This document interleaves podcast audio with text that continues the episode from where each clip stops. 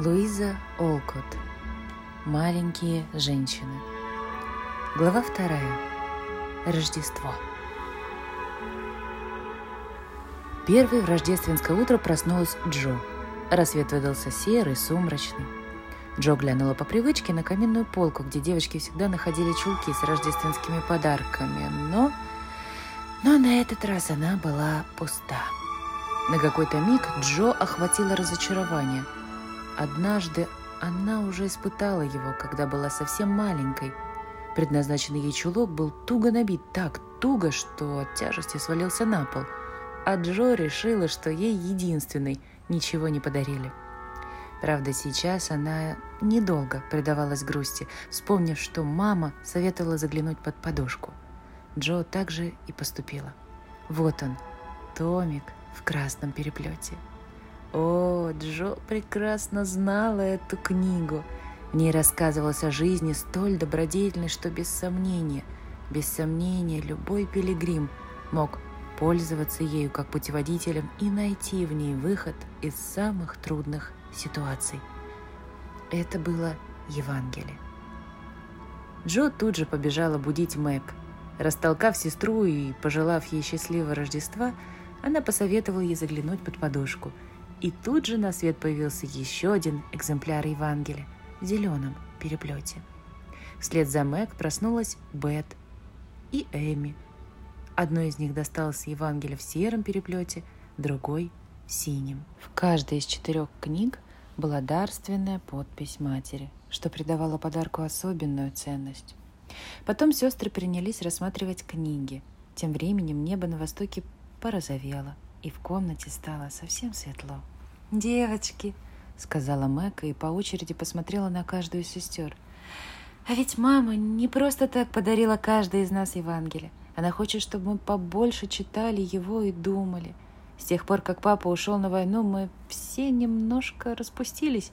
Не знаю, как вы, а, а я положу свою книгу на тумбочку возле кровати и буду каждое утро читать, хоть по несколько страниц. Уверена, мне будет о чем поразмыслить в течение всего дня, а первые страницы я прочту прямо сейчас. Мэг была не чужда тщеславия, что, впрочем, что, впрочем, не мешало ей оставаться доброй и набожной. Сестры любили и слушались ее. Даже строптивая Джо всегда смирялась перед мягкостью и редким тактом сестры. Мэг открыла книгу и стала читать. Джо тоже углубилась в чтение, обняв старшую сестру за плечи, и на необычайно подвижном лице ее воцарилось выражение сосредоточенности. «Наша Мэг просто молочина. Давай, Эми, и мы начнем читать свои книги», — тихо сказала Бет, которую решение двух старших сестер восхитило не меньше, чем подарок матери. «Мы будем читать вместе. Если тебе, Эми, встретятся трудные слова, я, я помогу. А если я не пойму, Мэг или Джо нам объяснят. «Как здорово, что моя книга синяя», — сказала Эми. Потом стало очень тихо, даже страницы девочки переворачивали почти без шелеста. Они так увлеклись, что не заметили, как прошло полчаса. «Но где же Марми?» — удивилась Мэг, когда сестры, закрыв книги, спустились вниз поблагодарить мать. «Понятия не имею», — ответила Ханна. К нам пожаловало какое-то несчастное существо, и ваша матушка тут же побежала помогать. Никогда еще не видела женщины, которая так любила бы разбрасывать продукты, одежду и топливо. Ханна жила в семье Марч с самого рождения Мэг, и семейство давно перестало считать ее служанкой. Марчи относились к Хане как к близкой родственнице. «Мама, наверное, скоро придет», — сказала Мэг. «Так что давайте пока все приготовим». И Мэг кинула выразительный взгляд на корзину с подарками, которую сестры до поры до времени спрятали под диван. «А где же флакон духов?» «Эми только что взяла его», — объяснила Джо, которая, надев новые тапочки, танцевала, чтобы размять их. «Наверное, она надумала обвязать его ленточкой». Мои носовые платки выглядят совсем неплохо, правда? Я попросила Хану выстирать их и выгладить, а потом сама вышила метки — и Бет горделиво посмотрела на не слишком-то ровные буквы, которые, тем не менее, потребовали от нее немалого труда. «Милый ты мой ребенок!» — засмеялась Джо, разглядывая платочек. «Вместо Марч вышла мама. «А что?» – расстроилась Бет. «Я думала, так лучше. Вот у Мэг ведь тоже инициалы М, М. А мне хотелось бы, чтобы всем сразу было понятно, что эти платки мамины». «Правильно, милая. Ты очень хорошо все придумала. Так действительно будет лучше. Я уверена, маме твои платки очень понравятся», — успокоила девочку Мэг. Она ласково улыбнулась Бет и кинула осуждающий взгляд на Джо. Тут дверь в прихожую хлопнула, и в коридоре послышались шаги. «Мама идет!» — крикнула Джо. «Прячьте скорее корзину!» Но это была не мама, а Эми. Сестры недоуменно смотрели на нее, смущенные их пристальными взглядами. Эми опустила голову. «Где ты была и что ты прячешь за спиной?» — спросила Мэг. Поступок сестры очень ее удивил. Поразительно, с утра пораньше Эми уже куда-то сбегала. «Только пусть Джо не смеется надо мной», — отозвалась Эми. «Я просто не хотела, чтобы вы узнали раньше времени. Я сбегала в магазин и обменяла маленький флакон духов на большой. Теперь я истратила все свои деньги. Не хочу быть эгоисткой». Эми с гордостью продемонстрировала новый нарядный флакон. Он действительно выглядел куда внушительнее прежнего. Во всем облике Эми чувствовалась искренняя радость и гордость тем, что она сумела преодолеть себя. Мэг тут же подошла к ней и ласково обняла за плечи. Джо объявила, что Эми просто молодец, а Бет подошла к окну, где стояли горшки с цветами, и сорвала самую лучшую розу, чтобы украсить новый флакон. После того, как мы почитали утром, мне стало стыдно. Вот я и побежала в лавочку. Я так рада, что успела. Теперь у меня самый красивый подарок. Тут входная дверь снова хлопнула, и корзина опять была отправлена под диван, а девочки быстро уселись за стол. «Счастливого Рождества, Марми! Поздравляем! Спасибо за книги, мы уже начали их читать! Теперь будем читать каждое утро!» Перебивая друг друга, выпалили сестры. «Счастливого Рождества, дочки! Хорошо, что вы уже начали читать. Правильно. Продолжайте каждое утро. Но Пока мы не сели завтракать, мне нужно вам кое-что сказать. Недалеко отсюда живет одна несчастная женщина. У нее совсем недавно родился малыш, а шестеро старших вынуждены спать в одной постели, чтобы хоть как-то согреться. У них нет ни еды, ни дров, чтобы развести огонь. Старший мальчик зашел утром и рассказал, как они бедствуют. И вот что я хотела вам предложить. Дети — Давайте отдадим им наш праздничный завтрак. Пусть это будет для них подарком к Рождеству. Девочки не ответили. Они долго ждали завтрака, им очень хотелось есть. И все-таки, помолчав, Джо отчетливо произнесла. «Хм, «Хорошо, что ты успела до того, как мы начали завтракать». «А можно и мне пойти?» — спросила Бет. «Я помогу нести еду для бедных детей. Я отнесу им сливки и булочки», решительно заявила Эми. Тот, кто знал Эми, мог по достоинству оценить этот акт самопожертвования. Сливки и булочки были ее самым любимым лакомством. Тем временем Мэг сложила в миску гречневые оладьи и теперь укладывала ломти хлеба на большое блюдо. «Вижу, я в вас не ошиблась», — сказала миссис Марч и улыбнулась. «Думаю, думаю, мы пойдем вместе. Вы поможете мне, а потом мы вернемся домой и позавтракаем хлебом с молоком. В конце концов, до обеда останется не так уж много времени. Думаю, не умрем с голода. Вскоре все было готово, и семейство Марч отправилось в путь. Со стороны утреннее шествие с рождественским завтраком в руках могло показаться достаточно забавным. Но, к счастью для нашей маленькой процессии, люди еще не вышли на улицу, и так и не попавшись никому на глаза, семейство переулками добралось до цели.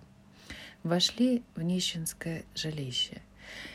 Такого убожества девочкам еще не приходилось видеть. Выбитые окна, потухший очаг, ветхое тряпье на кровати, а под ним больная женщина с младенцем и голодные ребятишки постарше. Какой радостью засветились лица этих несчастных, когда они увидели, что принесли им девочки. «О май год! Верно, это сами ангелы снизошли до нас!» — воскликнула женщина, и на глаза ее навернулись слезы. «Хороши ангелы! В варежках и с капюшонами!» — усмехнулась Джо. Ее слова были встречены дружным смехом. Несколько минут спустя казалось, что в доме впрямь потрудились добрые духи. Ханна принесла дрова и развела огонь в очаге, а потом, пустив в ход старые шляпы и собственную шаль, законопатила дыры в оконных проемах. А миссис Марч перепеленала малыша и угостила кашей и горячим чаем больную женщину, уверив ее, что не оставит их в беде. Девочки накрыли стол и, рассадив детей вокруг пылающего очага, угощали их. Позавтракав, ребятишки пронялись весело болтать, перемежая английские и немецкие слова, и девочки Марч с трудом понимали эту причудливую мешанину. «Как хорошо! Дети-ангелы принесли нам поесть.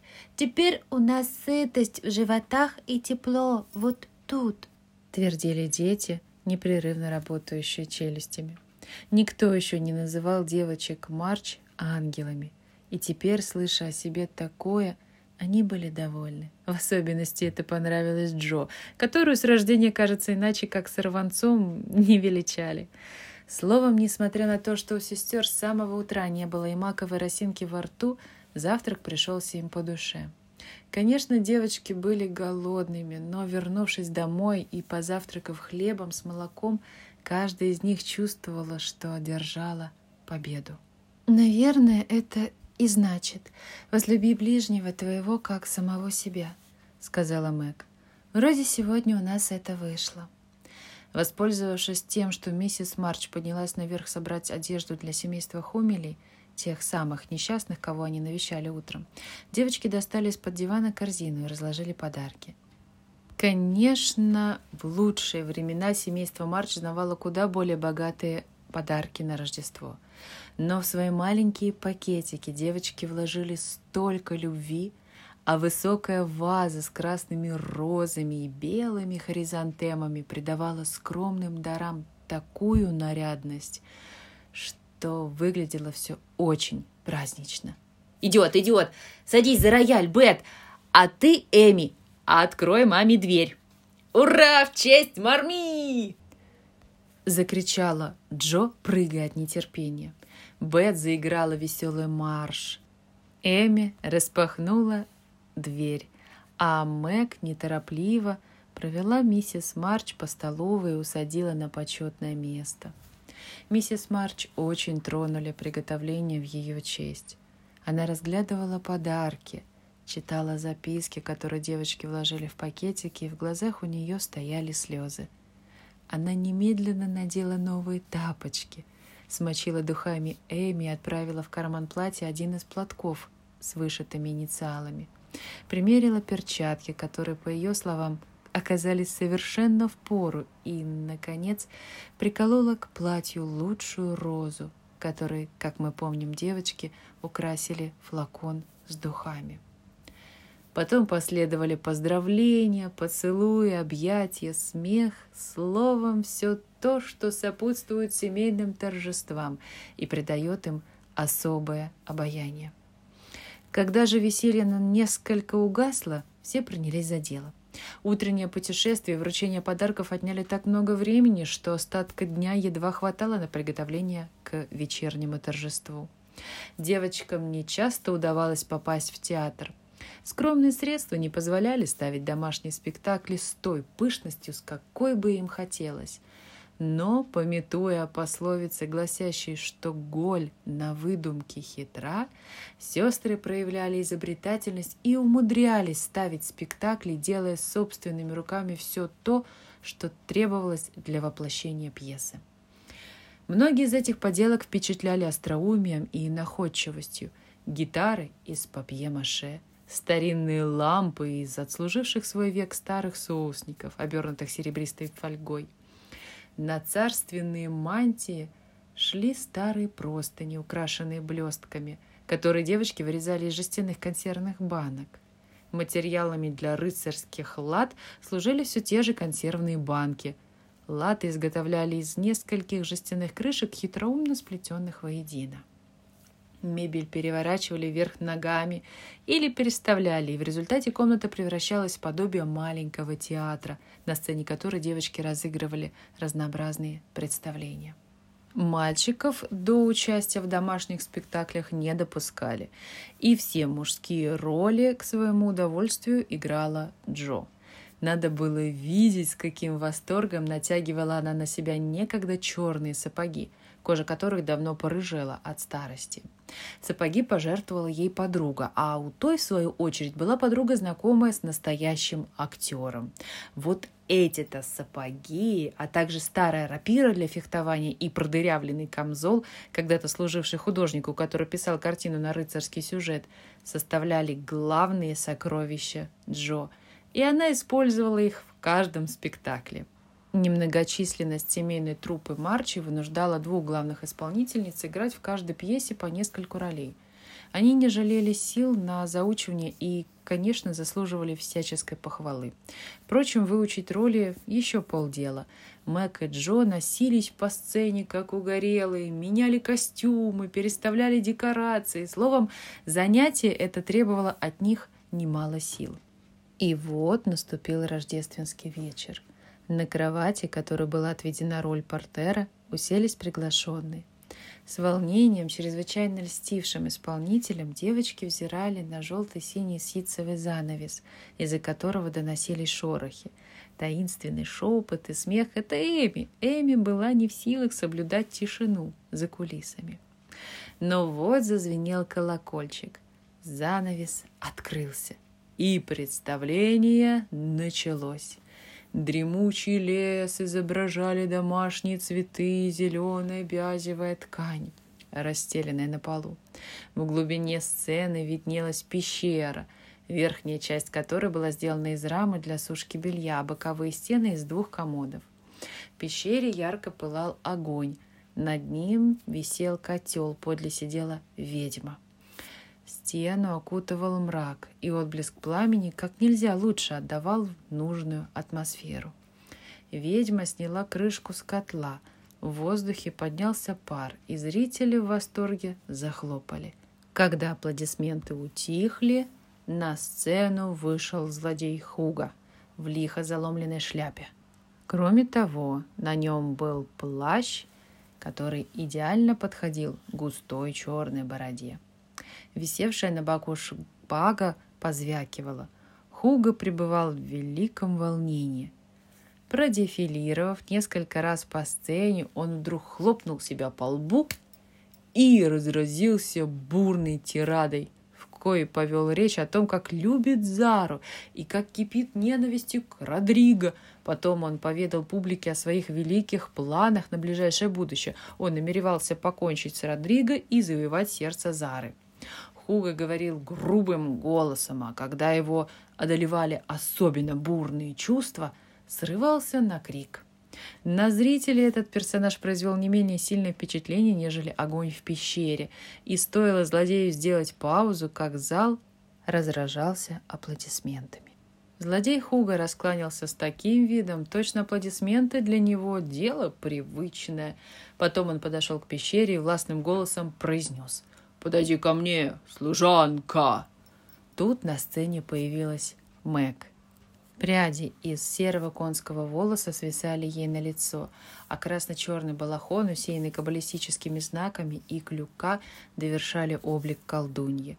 Хуга потребовал у ведьмы привородного зелья, с помощью которого рассчитывал покорить Зару, и одновременно зелье смертельного, коим собирался умертвить Родриго. Колдунья Хагар ответила полной драматического накала тирадой. Пообещав доставить злодею и то, и другое, она воззвала к духу, ведающему любовными напитками – Прилети сюда, как пух, принеси напиток, дух, из росы, из цветов, мне его ты приготовь и доставь сюда быстрей. Ну, лети же поскорей. Тут зазвучала нежнейшая музыка, и из пещеры вышло золотокудрое создание с крылышками в белых одеяниях и с венком на голове. Размахивая волшебной палочкой, существо – запела. Я летел с вышины, прямо с самой луны. Вам я чары принес до утра. Пусть заслужит вам ночь, чтоб беду превозмочь. Их принес я во имя добра. Крылатый дух бросил к ногам колдуньи позолоченный флакон и исчез, а колдунья пропела еще одно заклинание. Вдруг на сцене появился призрак безобразных лохмотьях и черном гриме. Прохрипев что-то в ответ, он бросил под ноги Хуга черный пузырек и, разразившись демоническим хохотом, шумом, прыгнул за кулисы. Хуга громко поблагодарил колдунью и, заткнув пузырьки за голенища сапог, отправился во свояси. Колдунья не применула сообщить почтенной публике, что злодей Хуга уже прикончил кончил нескольких ее друзей. Она проклинает Хуга и не пожалеет сил для отомщения.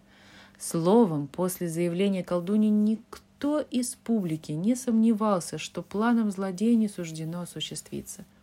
Занавес закрылся, и зрители, посасывая леденцы, принялись на перебой обсуждать спектакль. Из-за задвинутого занавеса довольно долго доносился стук молотка, и зрители начали было жаловаться на то, что антракт затягивается. Но вот занавес раздвинулся, и зрители могли оценить титаническую работу декораторов перед вторым действием.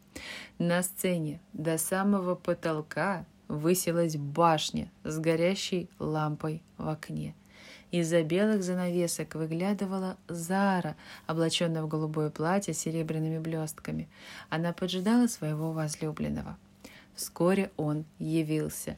На Родриго были берет с пером и красный плащ. Из-под берета выбивались каштановые кудри. В руках он держал гитару, ну и, разумеется, обут он был все в те же знаменитые сапоги. У подножья башни Родриго преклонил колено – и сладостным голосом исполнил серенаду. Зара ответила ему песней, в которой выражалось согласие бежать с ним хоть на край света. И тут наступил самый эффектный момент спектакля. В руках у Родриго появилась веревочная лестница с пятью ступеньками.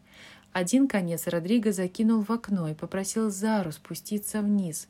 Но бедная Зара забыла, что одета в платье с длинным шлейфом эта оплошность ей дорого стоила.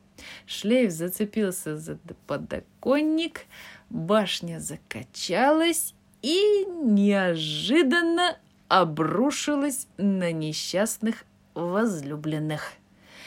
Зрители ахнули, а из-под обломков показались порыжевшие сапоги Дона Родриго и златокудрая голова его прелестной возлюбленной. «Я же тебе говорила! Я так и знала! Так и знала!» Сукаризно твердила Зара. Неизвестно, чем бы все кончилось, не прояви Дон Педро, жестокосердечный отец Зары, неожиданную находчивость. Стремглав выбежав на сцену, он грубо схватил дочку за руку и потащил в сторону от возлюбленного. «Делай вид, что так и надо, и не вздумай смеяться!» — шепнул он ей на ухо и вслух сурово отчитал Родриго за нанесенный урон, приказав покинуть пределы его королевства. Родриго остался глух к словам почтенного джентльмена. Пример его оказался заразителен. Вдохновленная мужеством возлюбленного Зара заявила, что не покинет Дона Родриго. И тогда тиран-отец распорядился бросить обоих в подземелье, он вызвал тюремщика с цепями, и тот увел строптивых возлюбленных. Вид у тюремщика был крайне испуганный, создавалось впечатление, будто он забыл произнести отведенные ему в пьесе слова. Третий акт трагедии развернулся в зале замка. Снова явилась колдунья Хагар. Она горела желанием освободить возлюбленных и покончить с проклятием Хуга. Услышав его шаги, она посмотрела, как он подмешивает зелье в кубке с вином. Сделав свое черное дело, Хуга велел робкому тюремщику передать влюбленным клубки. «Скажи, пусть ждут меня. Я приду и освобожу их», — произнес коварный лицемер. Продолжая что-то обсуждать, Хуга и слуга отошли в сторонку, а Хагар в это время подменила отравленные кубки другими с чистым вином. И только после того, как операция полностью завершилась, слуга Фердинанда вспомнил о поручении Хуга и понес вино двум узникам. Тут настал волнующий момент. Увидев, что Хуга и сам решил смочить горло, Хагар незаметно подставила на стол кубок, который злодей уготовил несчастному Родриго. Хуга неспешно осушил кубок и тотчас с безумным видом заскакал по сцене. Это продолжалось довольно долго. Хуга наконец упал и, корчась, замер, что должно было означать гибель злодея.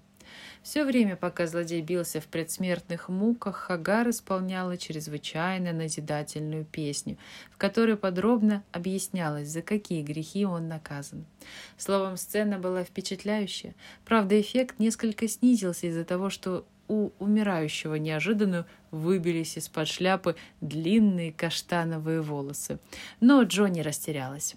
Она выбежала со сцены, а секунду спустя появилась вместе с Хагар, чья песня стоила всей пьесы. Раздались аплодисменты, и оплошность с прической была совершенно забыта.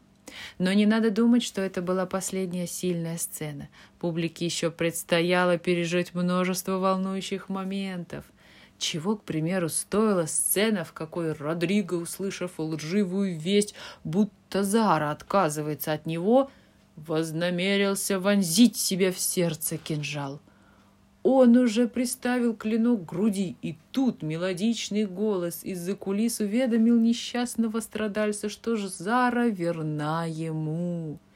Тут бы публике немного передохнуть от волнений, но нет. Стремительное действие повергает зал в новые переживания. Тот же голос из-за сцены сообщает об ужасной опасности, которая нависла над Зарой – Правда, Родриго может спасти девушку. Обладатель голоса не только посоветовал, но и помог Родриго осуществить спасение.